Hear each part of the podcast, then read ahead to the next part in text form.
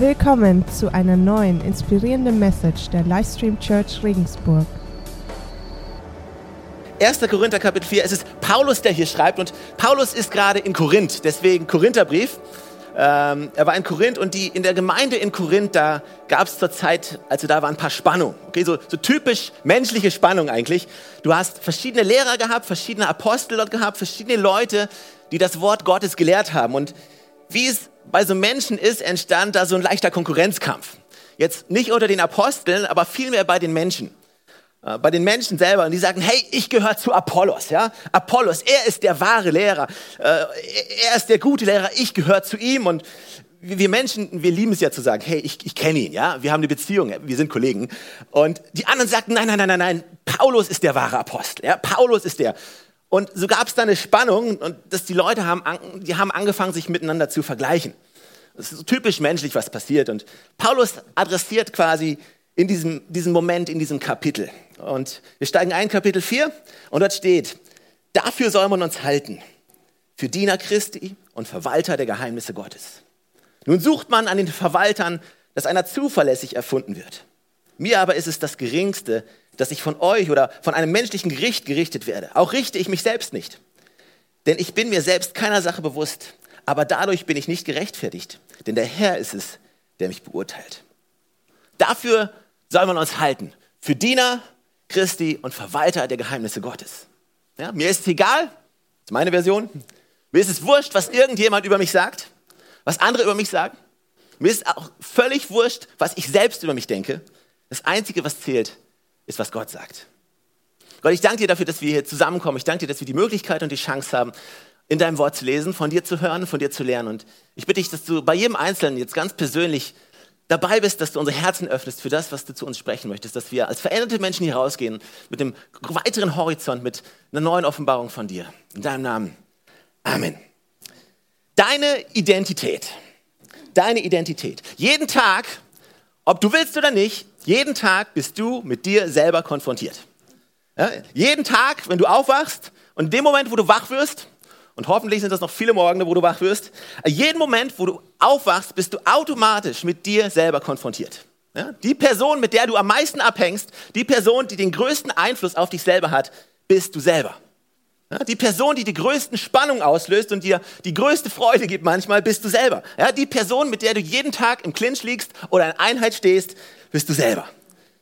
Das heißt, wie du mit dir umgehst und den Blick, den du auf dich selber hast, ist entscheidend dafür, ob du dein Leben gut lebst oder nicht gut lebst. Es ist ja so viele verschiedene Menschen haben so viele verschiedene Ansichten von sich selber. Manche Leute sind sehr von sich überzeugt, manche weniger. Manche Leute mögen sich und sind zufrieden mit sich selber, manche weniger. Aber die Tatsache ist, dass jeden Tag deines Lebens musst du lernen, mit dir selber umzugehen. Weißt du, ich glaube, wir leben in einem Zeitalter der, der Selbstentwicklung. Wir leben in einem Zeitalter des Individualismus, in einem Zeitalter der Selbsterfüllung, Selbsthilfe, Selbst, Selbstfindung. Ja, mehr als je zuvor. Ich glaube, niemals zuvor in der Geschichte unserer Kultur, von unserer Gesellschaft waren wir so vereinnahmt von uns selber. Ja, ich glaube, wenn du in eine Buchhandlung gehst, es gibt keinen keinen größeren Bereich als Bereich von Selbsthilfebüchern, ja? wie du dir selbst helfen kannst, wie du dich selbst weiterentwickeln kannst, wie du selbst wachsen kannst. All unser Fokus scheint sich darauf zu fokussieren, auf mich und meinen Plan und was ich tun möchte, welchen Beitrag ich leisten kann. Ja? Irgendwie scheint unser Fokus auf uns selber zu liegen, mehr als jemals zuvor. Und was so mitkommt mit diesem ganzen Selbst ist quasi, hey, wenn du quasi ein besseres Du wirst, dann wird dein Leben besser. Also wenn du an dir arbeitest, wenn du besser wirst, dann je besser du wirst, desto mehr Respekt wirst du bekommen, desto mehr Anerkennung wirst du bekommen, desto mehr Freunde wirst du bekommen, desto mehr Erfolg wirst du bekommen. Und wenn du an dir selber arbeitest und wenn du glücklich bist mit dir selber, dann wird alles besser.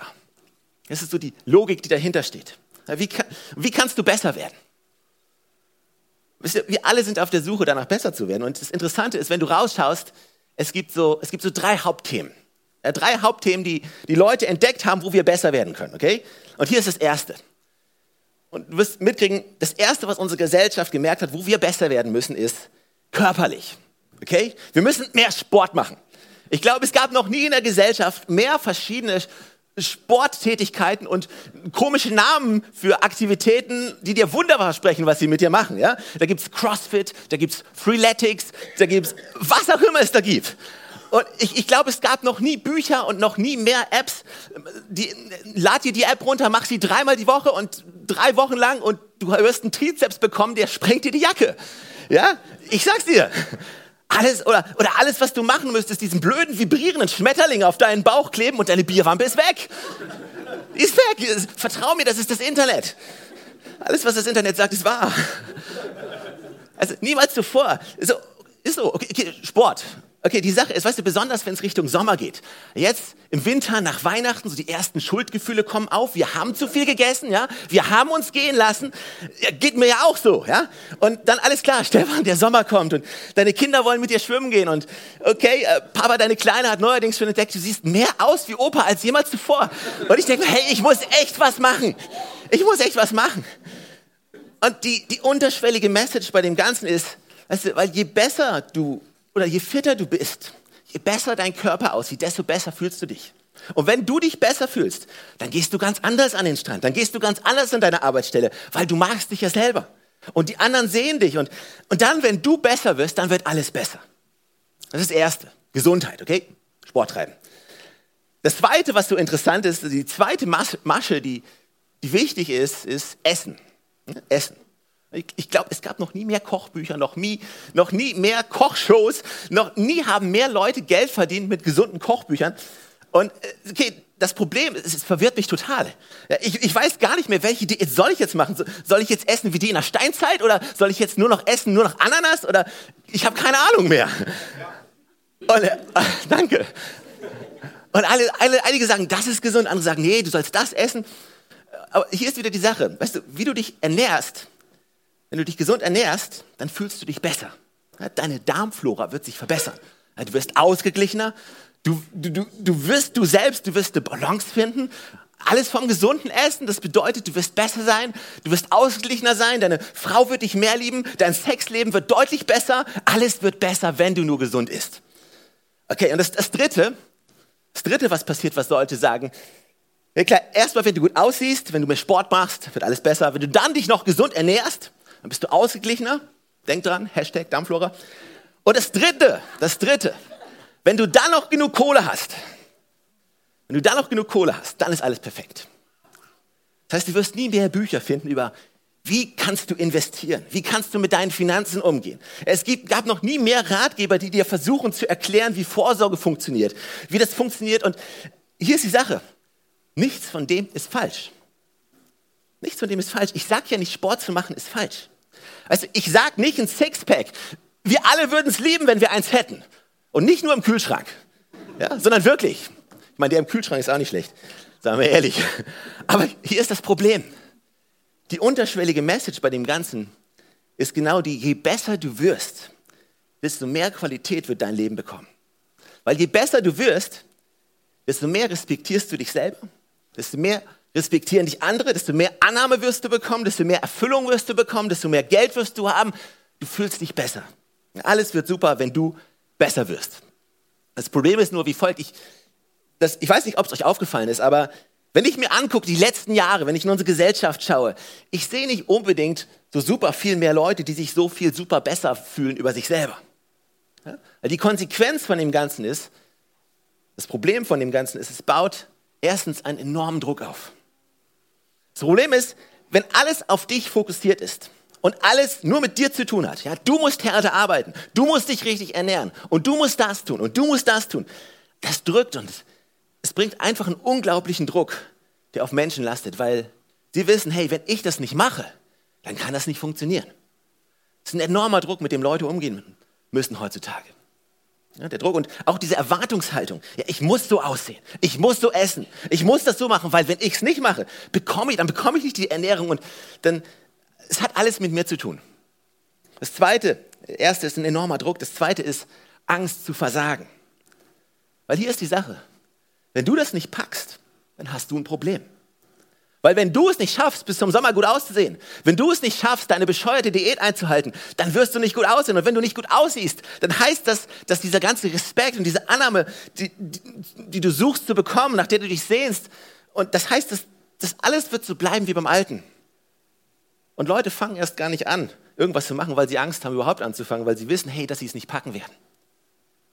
Weil sie eine tierische Angst davon haben, hey, wenn ich das nicht packe, wenn, wenn, wenn, wenn das nicht läuft, wenn ich anfangen werde zu versagen, dann wird es nicht klappen und dann werde ich dieses Leben, was mir überall vorgegaukelt wird, dann, dann werde ich das nicht finden, wenn ich nicht besser werde.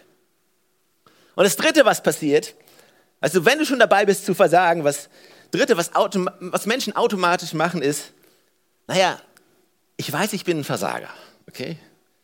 Aber ich finde bestimmt noch jemanden, der schlimmer ist als ich. Ja, da gibt es doch bestimmt noch jemanden, der noch dicker ist als ich. Da gibt es doch bestimmt noch jemanden, der mehr pleite ist als ich. Da gibt es doch bestimmt noch jemanden, der noch eine hässlichere Brille hat als ich. Irgendjemand, ist irgendjemand da draußen? Das ist menschlich. Wir vergleichen. Das erste ist ein enormer Druck. Das zweite ist die Angst zu versagen. Und das dritte ist das Muster, in das du automatisch fällst. Du fängst an, dich ständig zu vergleichen. Ständig bist du am Messen, dich mit anderen zu messen, mit deinen Arbeitskollegen, mit deinen Freunden. Hey, was fährt, was fährt der für ein Auto? Und boah, hey, der hat eine neue Wohnung und der hat eine neue Couch sich gekauft und guck mal, wie der aussieht. Und du bist ständig am Gucken und ständig am dich einordnen. Und du hast ständige Gefühlsschwankungen. Weil du gehst, du gehst von, weißt du, du findest jemanden, der schlechter ist als du, du fühlst dich gut. Solange du weißt, es gibt jemanden, der schlimmer ist äh, als du, fühlst du dich gut. Aber dann im nächsten Moment kommt halt doch jemand um die Ecke, der besser aussieht als du und dir doch mehr erreicht hat als du. Und vor einmal machst du, oh, ich bin doch nicht so gut, wie ich dachte. Das heißt, du hast eine ganze Generation von Leuten, die einfach ständig starke Gefühlsschwankungen haben. Von furchtbar, ich bin ätzend, ich krieg nichts hin, zu, naja, so schlimm bin ich ja eigentlich gar nicht. Und du hast eine ganze Gesellschaft von Leuten, die genauso leben, jeden Tag dieser immense Druck zu versagen, diese, immense Angst, es nicht zu schaffen und sich ständig am Vergleichen und ständig am Schauen. Hey, wenn ich jemanden noch finde, der noch schlimmer ist als ich, hey, dann bin ich gar nicht so schlimm. Und jetzt, jetzt könnten wir sagen, ha, seht ihr, die böse, böse Welt. Ja, wir haben es ja schon immer gesagt, hier die böse Welt und dieses ganze Essen und dieses ganze Geld, das ist alles vom Teufel. Aber hier ist das Problem. Wir denken ja immer, wir gehören nicht dazu. Aber hier ist das Problem, du bist absolut geprägt von der Kultur, in der du aufwächst. Und ich weiß, wir würden es ja alle lieben zu sagen, nein, ich bin Christ. Ich lebe nicht nach der deutschen Kultur. Ich lebe nach der Königreichskultur Gottes. Ja, ist ja schön. Versuchen wir auch alle. Aber gleichzeitig sind wir doch irgendwie enorm geprägt von den letzten Jahrhunderten von Kultur, in der wir aufgewachsen sind. Und weißt du, je mehr von deiner Logik und mehr von deinem Denken ist geprägt von der Kultur, in der du aufwächst, als du denkst. Und weißt du, was dann passiert?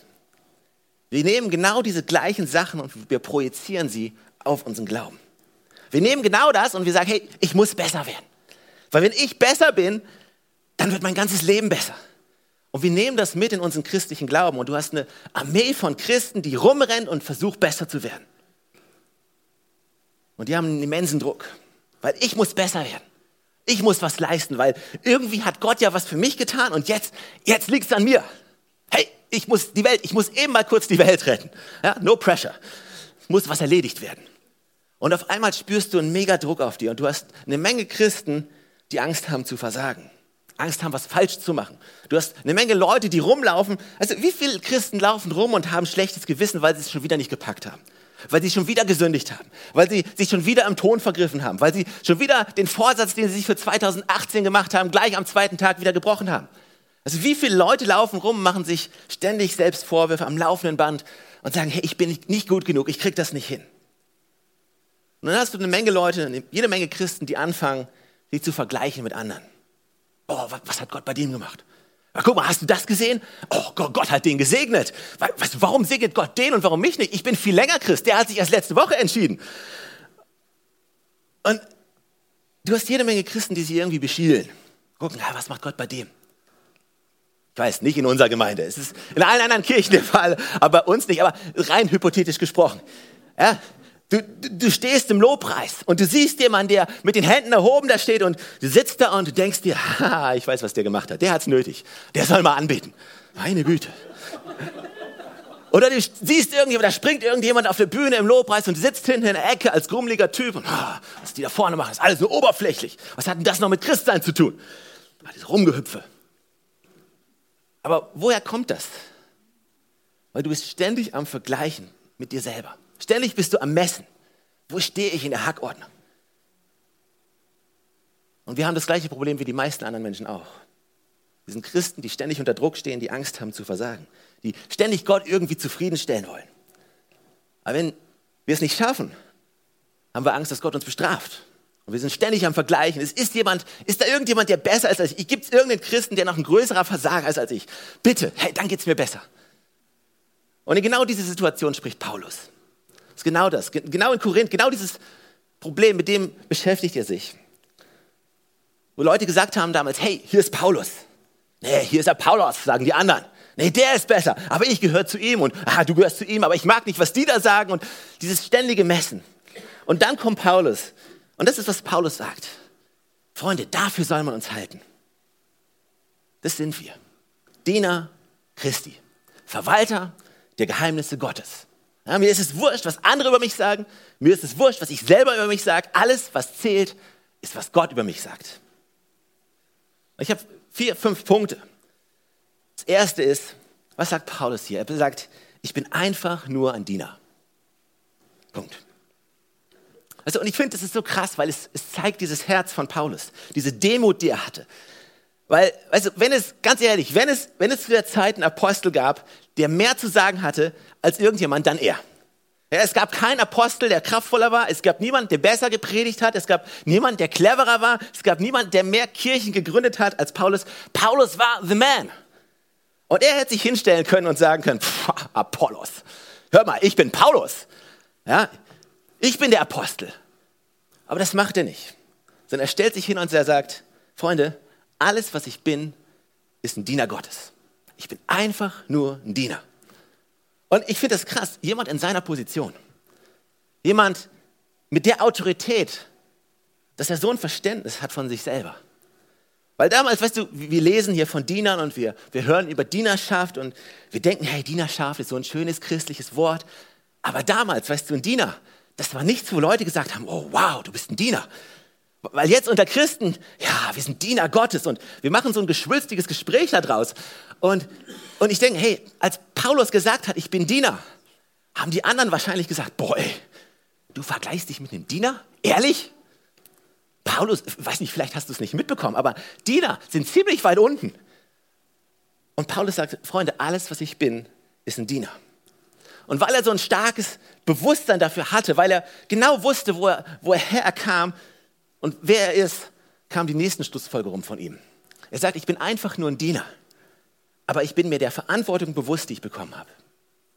Er sagt, ich, ich weiß, ich bin bloß ein Diener, aber ich weiß ganz genau, was Gott mir anvertraut hat und dass ich dafür verantwortlich bin. Ich bin ein Diener und ich versuche nicht irgendwas zu machen, wozu ich nicht berufen bin. Ich habe eine bestimmte Verantwortung, ich habe eine bestimmte Aufgabe, die Gott mir anvertraut hat. Deswegen macht es überhaupt gar keinen Sinn, dass ich mich anfange zu vergleichen mit irgendjemandem, weil ich habe diese Aufgabe. Und dann kommt die nächste Schlussfolgerung. Er sagt mir es, mir ist, mir ist völlig wurscht, was ihr über mich sagt. Und ich finde das cool. Paulus sagt, Freunde, ich bin einfach nur ein Diener. Und ich diene ich diene nicht meinem Gott, um vor euch gut dazustehen. Und es ist mir wurscht, was, was irgendjemand über mich denkt. Ja, es ist, tangiert mich rein peripher. Und dann, wisst ihr, bis dahin können wir ja noch mitgehen. Ja, bis dahin ist ja so, ja, ist cool. Das sagt die Welt ja auch. Ja? Komm, man achte nicht darauf, was andere Leute über dich sagen. Aber dann sagt er, mir ist auch völlig wurscht, was ich selber über mich sage. In anderen Worten, ich beurteile, ich beurteile nicht, also ich, mein Handeln, meine Frucht, die fange ich nicht an zu beurteilen. Das ist mir völlig wurscht. Und ich denke, wow, das ist krass. Wie viele Leute von uns, wie viele von uns machen sich doch sehr viele Gedanken darüber, wie wir über uns selber denken. Wir sind sogar sehr eingenommen von diesen Gedanken, wie wir über uns selbst denken. Tatsache ist eigentlich, jeden Tag denken wir über uns selbst nach. Jede Erfahrung, die wir machen, jedes Gespräch, was wir führen, jede Situation benutzen wir, um zu messen, was bedeutet das jetzt für mich? Wir sind so sehr auf uns selbst fokussiert, das ist unglaublich. Und Paulus sagt, ist mir doch egal. Mir doch egal. Ich mache einfach nur meinen Job. Ich bin nicht dazu berufen, mich zu messen, was ich mache. Weißt, weißt du, wenn du dir einen Apfelbaum anschaust, ein Apfelbaum geht nicht hin und schaut, hey, wie viele Äpfel habe ich dieses Jahr wohl gebracht? Komm Äpfel, wir messen uns mal. Ja, wie knackig waren wir? Ja, wie rot waren wir? Wie viele Äpfel? Komm, weißt du, ein Apfelbaum macht einfach nur Äpfel. Und dem ist es wurscht. Der geht nicht hin und misst sich selber und hey, war ich dieses Jahr ein guter Apfelbaum? Aber wisst ihr, wir Christen und wir Menschen, wir sind ständig damit beschäftigt zu messen. Was haben wir erreicht? Was haben wir schon erreicht? Wie viel Kohle haben wir schon bekommen? Was sagt denn mein Konto? Was sagt denn mein Ding? Wie sieht es aus mit meinem Haus? Und wisst ihr, wir Christen, wir nennen das natürlich nicht Geld. Wir nennen es halt Frucht. Weil alles, was du machen musst, um geistlich zu klingen, ist die weltlichen Begriffe zu nehmen und sie mit Agrarbegriffen auszutauschen. Und schon klingst du geistlich. Ein kleiner Tipp. Ja, ich will mehr Frucht in meinem Leben. Ich will mehr Frucht. Alles, was du willst, ist Kohle. Kohle, um dein Haus zu bezahlen. Du willst genug Kohle, um deine Familie zu ernähren. Hey, sei doch mal ehrlich mit dir selber. Nee, ich will Frucht. Aber sagt, Paulus sagt, mir ist es wurscht, was ihr über mich sagt. Mir ist es völlig wurscht, was ich selber, ich, ich messe mich gar nicht selber. Weil wer bin ich schon, mich zu messen? Alles, was für mich zählt, ist, was Gott über mich sagt. Mit anderen Worten, er, er, malt hier ein Bild, er malt hier ein Bild, was sehr bekannt war in Korinth damals, und zwar das Bild von einem Gerichtssaal. Und bei dem Gerichtssaal, du hast auf der einen Seite hast du einen Ankläger und auf der anderen Seite hast du einen Verteidiger und dann hast du den Richter. Und was er sagt ist, jeden Tag stehe ich vor diesem Gericht. Und jeden Tag höre ich mir an, was dieser Ankläger zu sagen hat. Und jeden Tag klage ich mich auch noch selber an. Und jeden Tag versuche ich mich selbst zu verteidigen. Aber er sagt, nee, ich stehe nicht mehr vor diesem Gericht. Ich höre mir nicht an, was der Ankläger zu sagen hat. Ich muss mich gar nicht verteidigen. Warum? Weil der Richterspruch vom Richter schon längst abgegeben wurde. Er sagt, ich bin freigesprochen. Er hat gesagt, es ist vorbei. Du musst nicht mehr. Weißt du, ich meine, hast du schon mal mit jemandem gesprochen, der vor Gericht stand und freigesprochen wurde? Also, wenn du in diesem Gerichtssaal sitzt und du sitzt da und du weißt nicht, du musst dir anhören, die Anklage, du, du hörst die Verteidigung und du wartest auf diesen Moment, wo der Richter seinen Richterspruch sagt und du bist völlig unsicher, du weißt nicht, was wird passieren, du bist nervös und dann sagt der Richter, hey, du bist freigesprochen, du bist unschuldig. Weißt du, was du machst? Du stehst auf und rennst aus diesem Gerichtssaal so schnell, wie du nur kannst. Und du schwörst dir nie mehr, nie mehr gehe ich zurück in diesen bescheuerten Gerichtssaal. Weil es fühlt sich nämlich richtig schlecht an. Jeder, der freigesprochen wurde, sehnt sich nicht danach, wieder zurückzugehen in diesen Gerichtssaal. Aber doch machen wir es jeden Tag. Jeden Tag zehren wir uns selber vor Gericht. Jeden Tag hören wir uns an, was irgendwelche Leute über uns zu sagen haben. Und dass wir nicht genug sind. Jeden Tag klagen wir uns sogar selber noch an. Also jeden Tag versuchen wir uns selbst zu verteidigen und zu rechtfertigen für unsere Handlung. Für unser zu kurz kommen. Für all das. Und Gott sagt, warum alles in der Welt? Ich habe meinen Richterspruch längst gesprochen. Es ist ein für alle Mal entschieden. Du bist geliebt. Dir ist vergeben. Du hast eine Zukunft. Ich habe einen Plan für dich. Du bist ein Kind Gottes. Aber jeden Tag, jeden Tag zerren wir uns selbst vor dieses Gericht. Mit anderen Worten, was Paulus sagt ist, Gott hat dich erwählt. Gott hat eine Aufgabe für mich. Ich bin sein Diener. Punkt. Was auch immer ihr sagt, ist mir egal. Was auch immer ich selbst über mich denke, ist mir wurscht. Ich denke gar nicht mehr so viel selber über mich selbst nach. Was er wirklich sagt, ich, er sagt, ich bin sowas von eingenommen von dem, womit Gott mein Leben erfüllt, dass ich gar nicht mehr so viel selbst über mich selbst nachdenke. In einer Welt, die, die da völlig davon eingenommen ist, an sich zu denken, wie kannst du dich weiterentwickeln? Wie kommst du voran? Kommt Paulus und sagt, weißt du was? Ich bin egal. Ich denke gar nicht mehr so sehr an mich. Weil weißt du warum? Das Problem ist, meine wahre Identität und meine wahre Freiheit und wahre Erfüllung werde ich niemals in mir selbst finden. Deswegen bringt es auch gar nichts, wenn ich an mir selber arbeite und meine Erfüllung und meine, meine Freiheit und meine Anerkennung bei mir suche. Weil der einzige Ort, an dem ich sie finden kann, ist bei dem, der mich geschaffen hat. Und das ist Gott selber. Und Paulus sagt, alles, was früher für mich ein Gewinn gewesen ist, sagt Paulus im Philipperbrief, alles, was früher ein Gewinn für mich war, das sehe ich jetzt als Dreck an. Im Vergleich dazu, was ich durch Christus jetzt bekommen habe. Jesus zu kennen, ihn zu kennen, mit ihm verbunden zu sein, die Kraft seiner Auferstehung in meinem Leben zu haben. Das ist, Paulus sagt, hey, das ist mein Ziel. Und ich bin sowas davon eingenommen, Gott zu folgen, eingenommen von ihm, von seiner Gnade, von seiner Liebe. Ich denke gar nicht mehr so viel selbst über mich selbst nach. Das heißt, in einer Welt, die nicht aufhört, über sich selbst nachzudenken, sagt Gott, wahre Freiheit kriegst du dann, wenn du aufhörst, ständig über dich selbst nachzudenken, wenn du aufhörst, jede Erfahrung, die du machst, jedes Gespräch, was du führst, alles, was in deinem Leben passiert, immer auf dich selbst zu beziehen und was es für dich bedeutet. Paulus sagt, wahre Freiheit hast du dann, wenn du nicht ständig mehr an dich selbst denken musst. Und Jesus sagt im Matthäus 16, Matthäus 16, Vers 24 bis 26, will mir jemand nachfolgen, der verleugne sich selbst und nehme sein Kreuz auf sich und folge mir. Denn wer sein Leben retten will, der wird es verlieren. Wer aber sein Leben um meinetwillen verliert, der wird es finden. Was nützt es dem Menschen, wenn er die ganze Welt gewinnt, aber sein Leben verliert? Was nützt es dir, wenn du alles gewinnst, aber dein Leben verlierst? Wer sein Leben verliert und wer es schafft, sein Leben abzugeben und für mehr zu leben als für sich selber, der wird wahres Leben finden. Timothy Keller hat ein Buch geschrieben, The Freedom of Self-Forgetfulness, vom Glück, selbstlos zu leben. Und er spricht oder er malt in diesem Buch das Bild von einem großen C.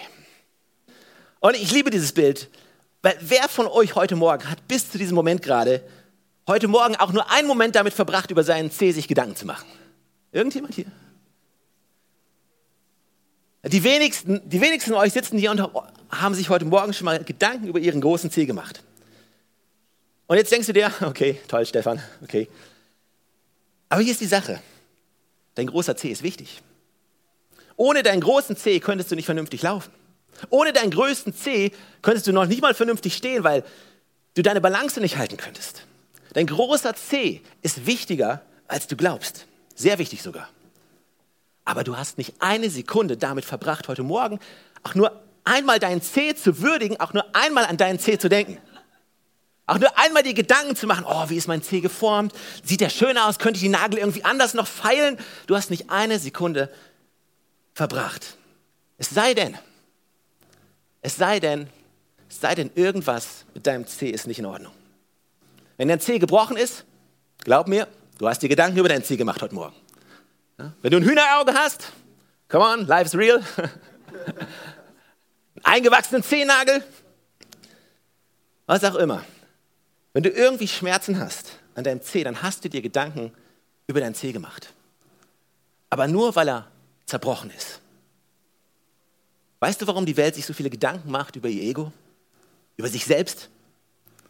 Wenn dein Ich, wenn dein Ego vollkommen funktionstüchtig wäre, wenn dein Ego ganz wäre, dann würdest du nicht eine Sekunde drüber nachdenken müssen. Dann würde es funktionieren wie dein großer C. Er ist da, er stabilisiert dich, ist gesund, ist super. Aber der Grund, warum die gesamte Gesellschaft, der Grund, warum wir ständig unser Ego anschauen, weil, ist, weil unser Ego am Schreien ist, weil unser Ego verletzt ist, zerbrochen ist, angefressen ist, leer ist. Und weil es schreit und sagt, hey, bitte kann mir irgendjemand irgendwie ein bisschen Aufmerksamkeit geben. Kriegt denn keiner mit, dass ich kaputt bin? Kriegt keiner mit, dass ich was brauche? Kann irgendjemand sich um mich kümmern? Der einzige Grund, warum sich unsere Welt so sehr mit sich selbst beschäftigt, ist, weil wir kaputt sind. Und das Problem, was wir nicht realisiert haben, wir, wir können uns nicht selber wieder reparieren. Was machst du, wenn du einen gebrochenen Zeh hast? Was machst du, wenn du krank bist? Du gehst zum Arzt in der Hoffnung, dass er dich heilen kann. Und Gott sagt, er möchte unser Arzt sein. Der einzige Grund, wieder gesund zu werden, der einzige Grund, an einen Punkt zu kommen, wo du dich selbst vergessen kannst, wo du wahre, wahren Frieden, wahre Freude und wahre Freiheit erleben kannst, ist, wenn du zu Gott gehst und wenn du dein Ego nimmst und er es auffällt, auffüllt mit sich selber. Wenn du auf einmal gefüllt bist mit ihm und mit seiner Liebe, mit seiner Vergebung, mit seiner Gnade, dann musst du nicht mehr ständig an dich selbst denken. Weil hey, man, ich bin einfach nur ein Diener Gottes. Gott hat mich geschaffen, Gott liebt mich. Was du über mich denkst, ist mir sowas von wurscht. Ehrlich, was ich mache, ich bin einfach nur ein Diener. Ich mache das, was Gott mir aufgetragen hat. Mir ist es wurscht, was irgendjemand denkt. Wenn du denkst, hey, der da vorne hat komische Schuhe an, erzählt Blödsinn, schreit ständig rum. Du kannst denken von mir, was du willst. Alles, was ich heute Morgen gemacht habe, ich habe einfach gemacht, was Gott mir aufgetragen hat. Punkt. Also ich sage nicht, dass ich schon alles begriffen habe. Das sage ich nicht. Also ich sage nicht, dass ich an einem Punkt bin, wo, wo ich sagen kann, mir ist alles egal. Ich bin genauso ein Mensch wie jeder andere. Und ich gehe manchmal runter von der Bühne und denke mir so ein Mist. Aber alles, was ich sagen möchte, ich möchte einfach mein Bestes geben. Und den Rest überlasse ich Gott. Der einzige Weg, ein Leben zu führen, ist, wenn du ein Leben zu führen, was, was Gott ehrt, ist, wenn du weißt, Gott hat dich zu dem berufen, einfach nur ein Diener zu sein. Du musst dich nicht rechtfertigen, du musst dich nicht beweisen, wie toll du bist. Bei Gott kannst du einfach so sein, wie du bist.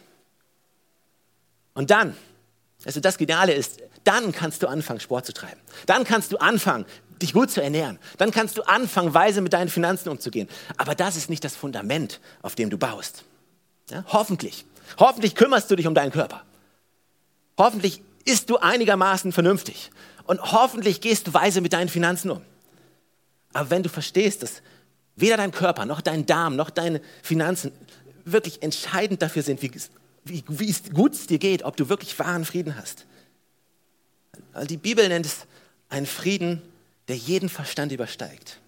Und mitten in der Gesellschaft, in der wir leben, voller Ungewissheit, voller Unsicherheit. Also niemals zuvor gab es in unserer Gesellschaft so viel Zerbrechlichkeit, so viel Unsicherheit wie heutzutage.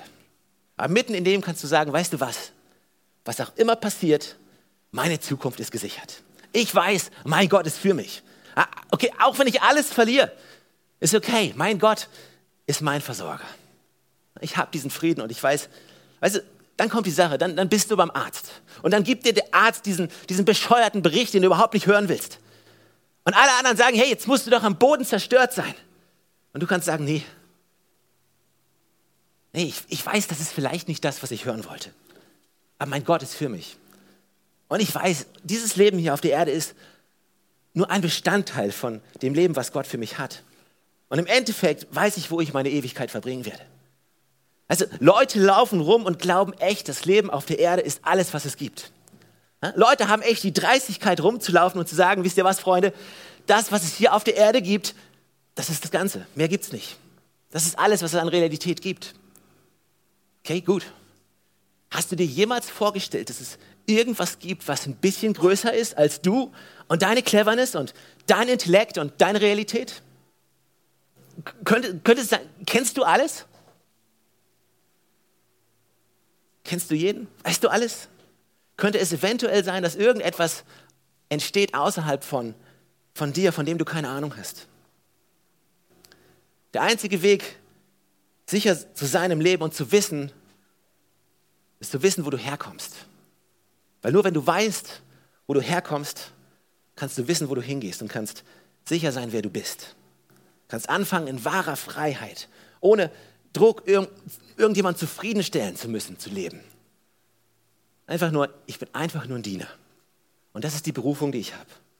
Und ich gebe mein Bestes. Und das gibt mir wahre Freiheit. Amen.